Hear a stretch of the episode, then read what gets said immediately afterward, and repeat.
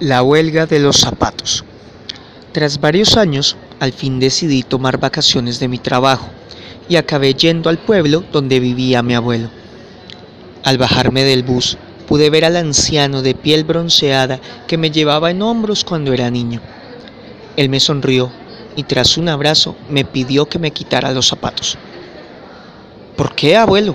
le pregunté y enseguida noté que todos en el lugar caminaban con los pies desnudos.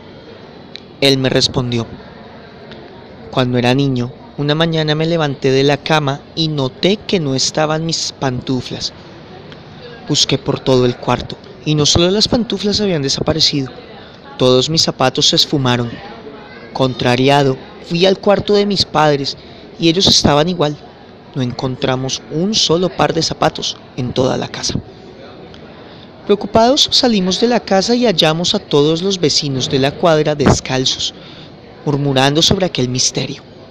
Unos hablaban de brujería, otros de algún bromista o ladrón con un raro fetiche. Así, con el paso de los minutos, la gente se reunió y fuimos caminando hacia la plaza, comiéndonos la curiosidad. Una vez llegamos al lugar, nos encontramos con la mayor sorpresa de nuestras vidas Miles de zapatos de todos los estilos, tamaños y colores estaban puestos en perfecto orden, con carteles que decían, nosotros, los zapatos de este pueblo, entramos en huelga indefinida hasta que los seres humanos pongan los pies en la tierra. Desde aquel día nadie en aquel pueblo ha logrado ponerse un par de zapatos.